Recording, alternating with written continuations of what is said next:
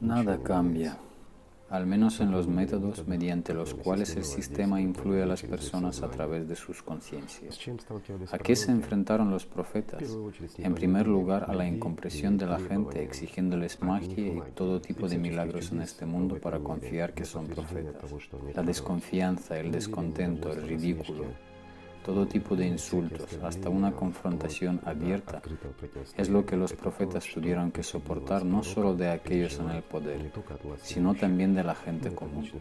La conciencia no distingue quién está en el poder y quién no. Sintoniza a todos a una longitud de onda de la mente animal. En primer lugar, a la longitud de la onda de consumidor. Y cuando llega el profeta, entonces para el sistema esto es una amenaza real y por lo tanto comienza a resistir de todas las formas posibles a través de sus esclavos. Y los esclavos no son solo los poderosos. Hay muchas personas buenas entre los que están en el poder, pero desafortunadamente entre las llamadas personas comunes también hay muchos esclavos del sistema. De hecho, todo esto releva la cara del sistema de la mente animal, la forma en que funciona. El sistema de la mente animal no sabe y no entiende qué es el mundo espiritual y qué es el principal. Es por eso que se opone de todas las maneras posibles.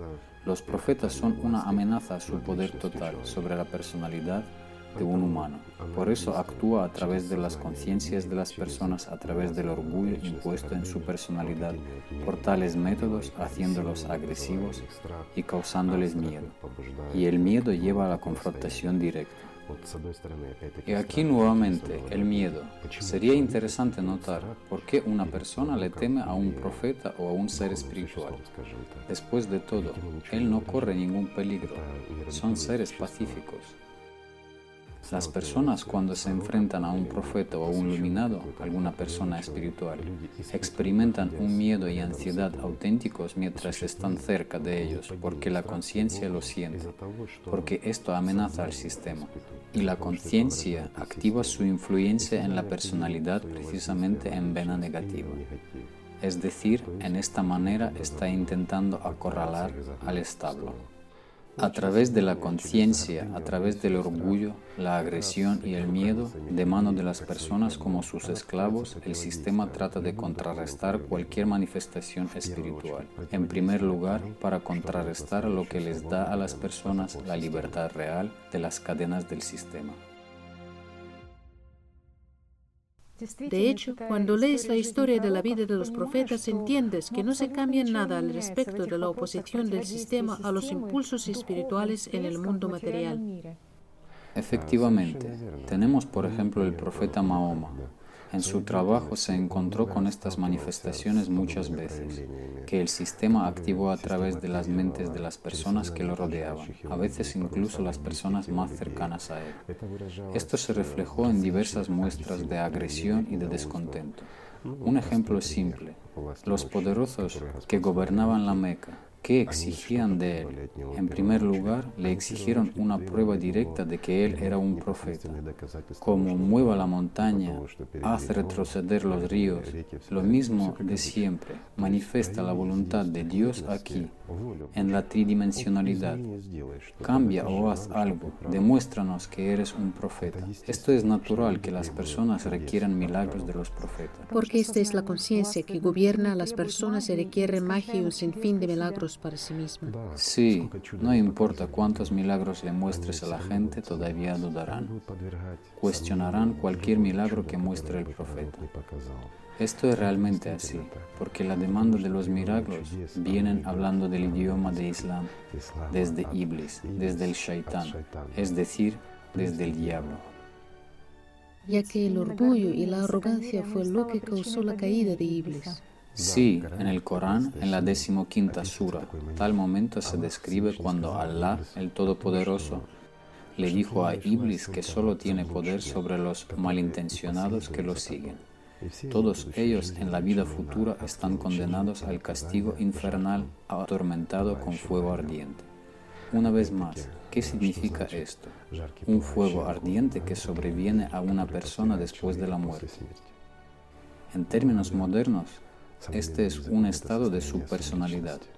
Es decir, incluso hoy en día en las Sagradas Escrituras, a pesar de sus numerosas traducciones, los conocimientos aún permanecen. Muy buenas palabras pero son buenos solo para aquellos que entienden su esencia. Una vez más voy a divagar un poco. ¿Cómo interpreta una persona todo esto? La conciencia lo percibe como un cuento de hadas, ni más ni menos. Solo el que haya adquirido experiencia entiende que esto no es un cuento de hadas, sino la verdad. Este es el problema. Como dice el dicho, nadie es profeta en su tierra. Jesús les dijo, no hay profeta sin honra excepto en su propio país y en su propia casa. Esto es realmente así. Mira un ejemplo muy simple. Había un hombre o un grupo de personas que te conocían. Ustedes crecieron juntos y luego una revelación viene a ti o desciende sobre ti y te conviertes en un profeta. ¿Y qué es un profeta?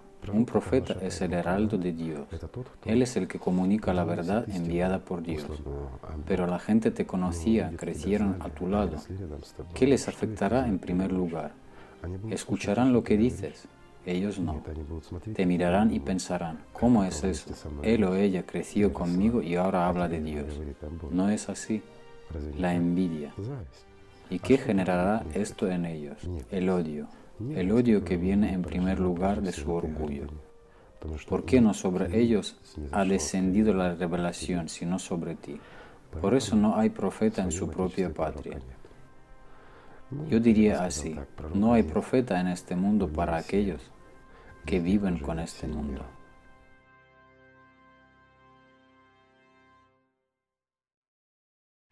¿Y cómo reaccionó el sistema a la aparición de Jesucristo en el mundo? Lo mismo, con la agresión comenzando con la condena del sacerdocio gobernante y terminando con la persecución, su odio a todo lo sagrado. ¿Y qué le pidieron las personas a Jesús teniendo una oportunidad única para pedir lo eterno? Magia de nuevo.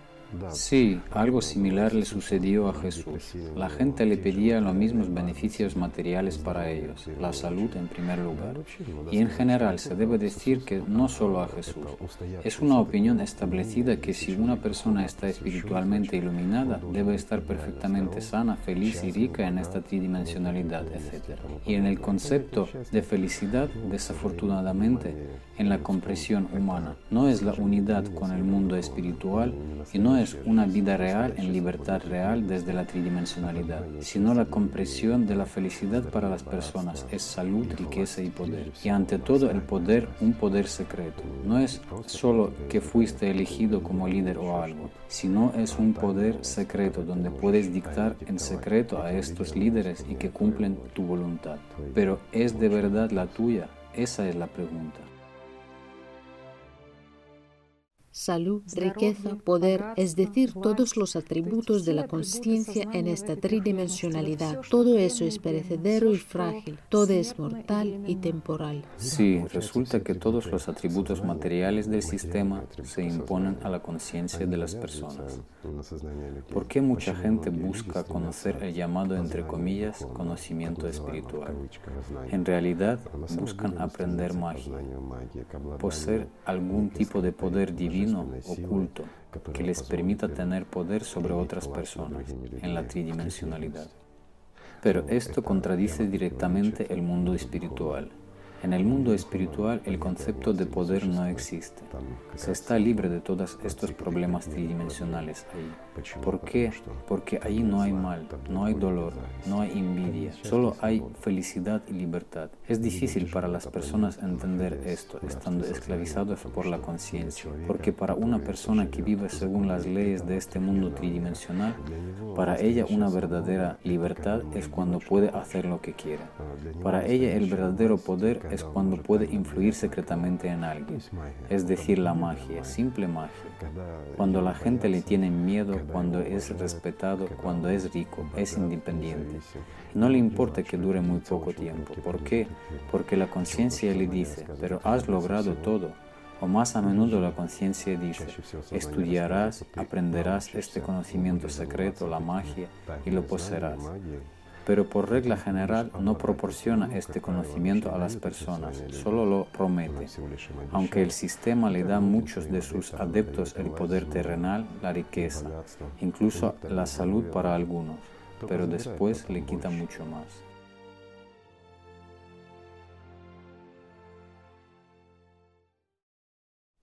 En esos días como ahora, la riqueza era y sigue siendo una fuente de orgullo en el mundo de las personas. Y al parecer esa es la razón por la que las personas dominadas por la conciencia no entendieron por qué vive el profeta y no piden ningún beneficio terrenal de Dios para sí mismo. Esta incomprensión causaba y todavía causa agresión y rechazo en las personas. ¿Por qué los profetas no le piden al Dios en primer lugar los beneficios terrenales para ellos mismos? Y esto genera dudas en sus mentes. Si eres un profeta, si tienes, hablando en lenguaje terrenal, una conexión con Dios y puedes pedirle lo que quieras, entonces, ¿por qué no pides en primer lugar para ti mismo? ¿Cómo puedes dar a alguien si no tomas para ti? Simplemente la gente no comprende que el profeta no da nada a nadie. Él trae solo el conocimiento y la gente misma toma lo que quiere. Si quieres servir a Dios, sirve a Dios. Sirve a Dios para encontrar lo más importante y aquello que no termina nunca.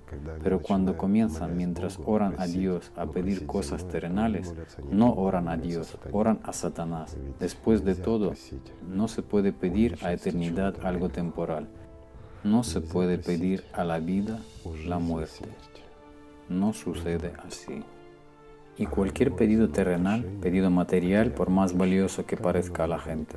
Me gustaría detallar este momento. En la vida humana común, las personas tienen apegos. Hay parientes, familiares y personas cercanas queridas por ellos.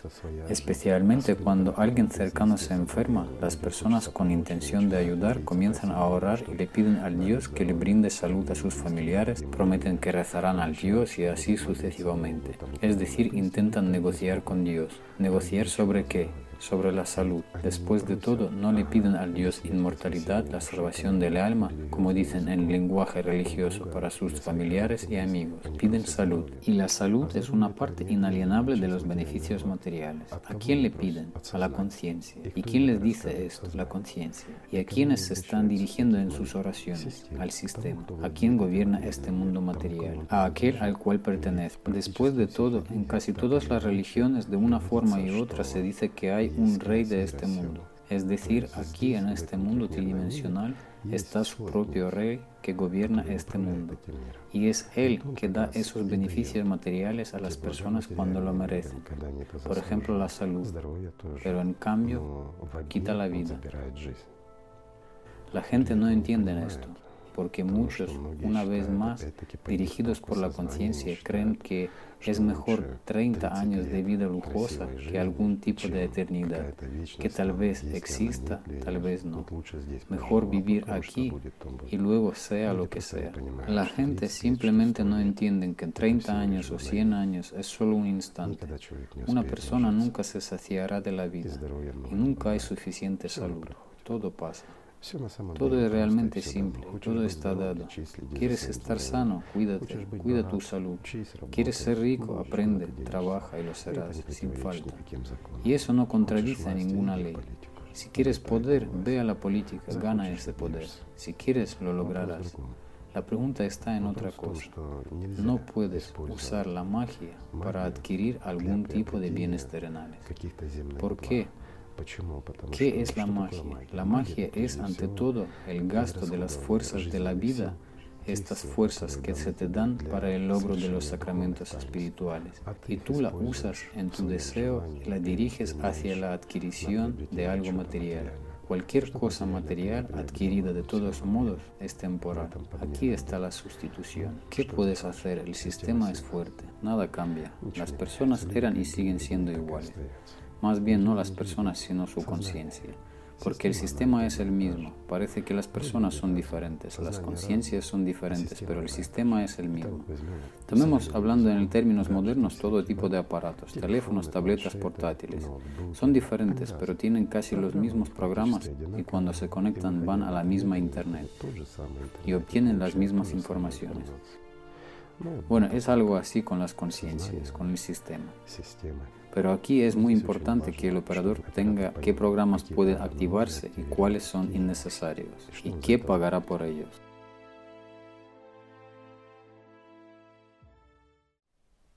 Han venido tantos profetas y esencialmente todos hablaron sobre el mismo conocimiento, sobre el camino hacia el mundo espiritual, sobre qué superar en nosotros mismos, sobre la dualidad, sobre el sistema, que el príncipe de este mundo actúa a través de la misma conciencia de la gente. Y en primer lugar hablaron sobre la necesidad de aprender no confiar en su conciencia a no pensar en esto, a no aferrarse a imágenes y cosas por el estilo. Los profetas realmente hablaron mucho sobre esto. Pero ¿cuál es el problema del ser humano? Es que en realidad la conciencia humana no necesita profetas y no necesita conocimiento. O si generalizamos, entonces las personas no necesitan profetas. Necesitan jeans que cumplan sus deseos. Pero aquí sería más correcto decir no las personas, sino la conciencia humana. ¿Qué es un ser humano? Un ser humano es ante todo la personalidad, es decir, una persona que no está controlada por la conciencia, sino que controla su conciencia. Y si una persona no puede controlar sus emociones, su conciencia está dominada por Satanás. Y naturalmente, en este caso, esta persona en primer lugar recoge piedras. ¿Para qué? Para encontrarse con el profeta con piedras. Con las piedras de la duda, del orgullo, de la envidia del sistema. Eso es a lo que se enfrentaron los profetas, incluso de los cercanos, de los hermanos. Una frase típica de la conciencia, cualquier salpicadura de lo espiritual era, por mucho que me lo demuestres, igualmente no te creeré. ¿Y quién hablaba por los labios de este hermano? Era exactamente Satanás quien hablaba es decir, la conciencia. No importa cuánto me lo demuestres, no lo aceptaré. ¿Por qué? Porque la conciencia odia al mundo de Dios. ¿Y por qué razón la conciencia humana rechaza todo lo divino? Porque la conciencia humana es mortal, es como tu vieja computadora no es eterna, algún día lo cambiarás. Igor Mikhailovich, resulta que mientras vivía el profeta, los conocimientos que él traía al mundo al principio eran vivos, no distorsionados, podemos decir, gracias a su autoridad. No, simplemente no se distorsionaron tan rápidamente, pero se distorsionaban durante su vida. Nuevamente, si tomamos a Mahoma, ya hemos hablado de esto, cualquiera puede enterarse que durante su vida la distorsión de lo que dijo ya había comenzado. Ya habían aparecido varias personas que comenzaron a distorsionar el Islam durante la vida de Mahoma. Y si tomamos a Jesús, ¿qué tipo de situaciones y cambios tuvieron lugar en su vida? Pero los profetas podrían decirles a la gente la verdad. Estaban aquí en este mundo y al menos podrían defender todo un poco. Pero ¿para qué ir tan lejos? ¿Por qué mirar a los grandes profetas? Tenemos el libro Alatra y veamos qué está pasando ahora. Después de todo, ¿cuántas personas han aparecido ahora los cuales lo interpretan desde la mente, simplemente a su manera? ¿Y para qué lo interpretan? Para su propio beneficio, para obtener qué? Poder sobre los demás. Están creado algún tipo de grupo cerrado. Dicen que son una especie de autoridad en el movimiento Alatra y que son los líderes de Alatra y todo tipo de cosas. Y la gente les cree. Una persona lee el libro, entiende algo, quiere saber más y aquí se le presenta una autoridad justo a tiempo, que a veces ni siquiera leyó este libro Alatra y comienza el juego. Y eso en actualidad cuando una persona misma puede leerlo, estudiarlo y comenzar a trabajar. Si de eso se escribe y se habla, si no es complicado en absoluto, pero hay ganas de conversar con, con el otro. Y nuevamente, ¿cuántas veces se les dijo a las personas que si estás buscando el camino espiritual, puedes buscar el camino espiritual? Pero la gente, ¿qué necesita? La salud, la solución de sus problemas y saber qué pasará mañana. Bueno, nada ha cambiado. ¿Y qué debería hacer la gente para asegurarse de que no ocurra lo mismo con Alatra como sucedió con el conocimiento en aquellos tiempos? Bueno, esta es la elección humana. Lo que elijan sucederá. Aquellos que aspiran a la vida nada los detendrá. Y aquellos que buscan servir al sistema, bueno, ¿acaso es posible salvar a los muertos de la muerte? Hoy en día vemos no solo ejemplos malos, sino muchos buenos ejemplos, tanto dentro del movimiento como entre los que están despertando. Son muchos más y eso trae más alegría, lo que la gente oye, lo que la gente siente. Y aquí está la clave, trae más alegría. Esto trae más alegría. Para eso es. Es decir, ellos dentro de sí mismos multiplican la alegría espiritual con el trabajo sobre sí mismos, con sus obras y acciones. Correcto. Defienden las posiciones del mundo espiritual en el mundo material, por lo que traen alegría. Y la alegría es como una luz en la oscuridad. Y mientras más se encienden esas luces, más desciende la oscuridad, más alegría hay. Ya ves lo simple que es todo. Es simple, muy simple. Al igual que la luz y la oscuridad, porque a través de la oscuridad de la conciencia se produce una negación de todo lo sagrado, en primer lugar de todo lo que es sagrado en ti como personalidad. ¿Y qué pueden engendrar los muertos? El muerto precisamente engendra lo muerto. Y lo vivo engendra solo lo vivo, engendra este amor espiritual interior. Y esto es muy importante. Muy importante, es fundamental encontrar en ti mismo esta fuente porque genera lo infinito de la vida interior. Revela la fuente inagotable de la felicidad, de la alegría. Es infinito e ilimitado y da vida a quienes la aceptan en el sentimiento más profundo. Da vida a aquellos que ya han hecho su elección y la viven cada día. En la Biblia, en el Evangelio de Juan, hay un momento en que Jesús le pidió a una mujer un trago de agua terrenal. Y él le dijo a ella que todos los que beben esta agua volverán a tener sed. Pero el que beba agua que yo le daré, nunca más tendrá sed porque el agua que le daré se convertirá en una fuente de agua en él, que corre hacia la vida eterna. Estas son palabras muy profundas, solo se pueden entender con corazón abierto, como dicen en la religión. Y si abordas esto con la ayuda de la conciencia, entonces es completamente imposible entenderlo. Nuevamente estamos reduciendo todo esto a qué? A un cuento de hagas. Entonces puedes confiar en profeta con la ayuda de la conciencia no, con el espíritu sí. La personalidad no necesita pruebas, ella sabe quién es el profeta, porque ella lo siente y está atraída por él. Pero la conciencia se interpone en el camino de la personalidad que se extiende hacia el profeta. ¿Por qué? De nuevo, por orgullo y poder.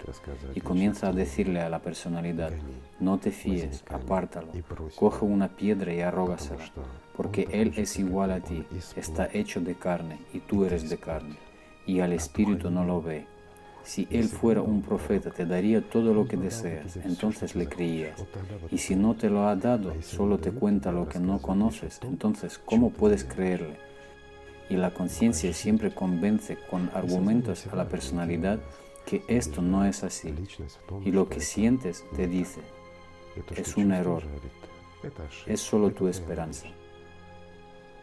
Dios es quien te da todo lo que pides. Es como un padre. Y claro, intenta argumentar contra eso. Cuando le pidas agua a tus padres, ¿te darán, bueno, digamos, en lugar de agua, un plomo candente? Por supuesto que no. Ellos son tus padres, te quieren. Cuando pidas comida, te darán piedras. Por supuesto que no. Ellos son tus padres, te darán pan o lo que pidas, para que sacíes tu hambre. Así mismo con Dios. Le pides dinero, Él te dará, porque Él te ama, si es un verdadero Dios. Así es como razona la conciencia. Pero la verdad es que para el mundo espiritual, el momento de estar aquí, el terrenal y el humano, es el momento de la no existencia. Es el que una persona elige, vivir o morir, ser seducido o liberarse. Y todo lo carnal que proviene de Iblis del diablo, como dicen, o de la conciencia, se puede decir desde la mente global para los ateos, para hacerlos felices. Todos los deseos materiales emitidos que son dictados por la conciencia son temporales y no traen nada. Incluso el deseo de conocer a Dios que proviene de la conciencia siempre está distorsionado y siempre lo convierte en un secreto. Y dice, bueno, ¿cómo puedes llegar a Dios, es decir, al mundo espiritual? No importa cuánto pienses al respecto, Él no vendrá.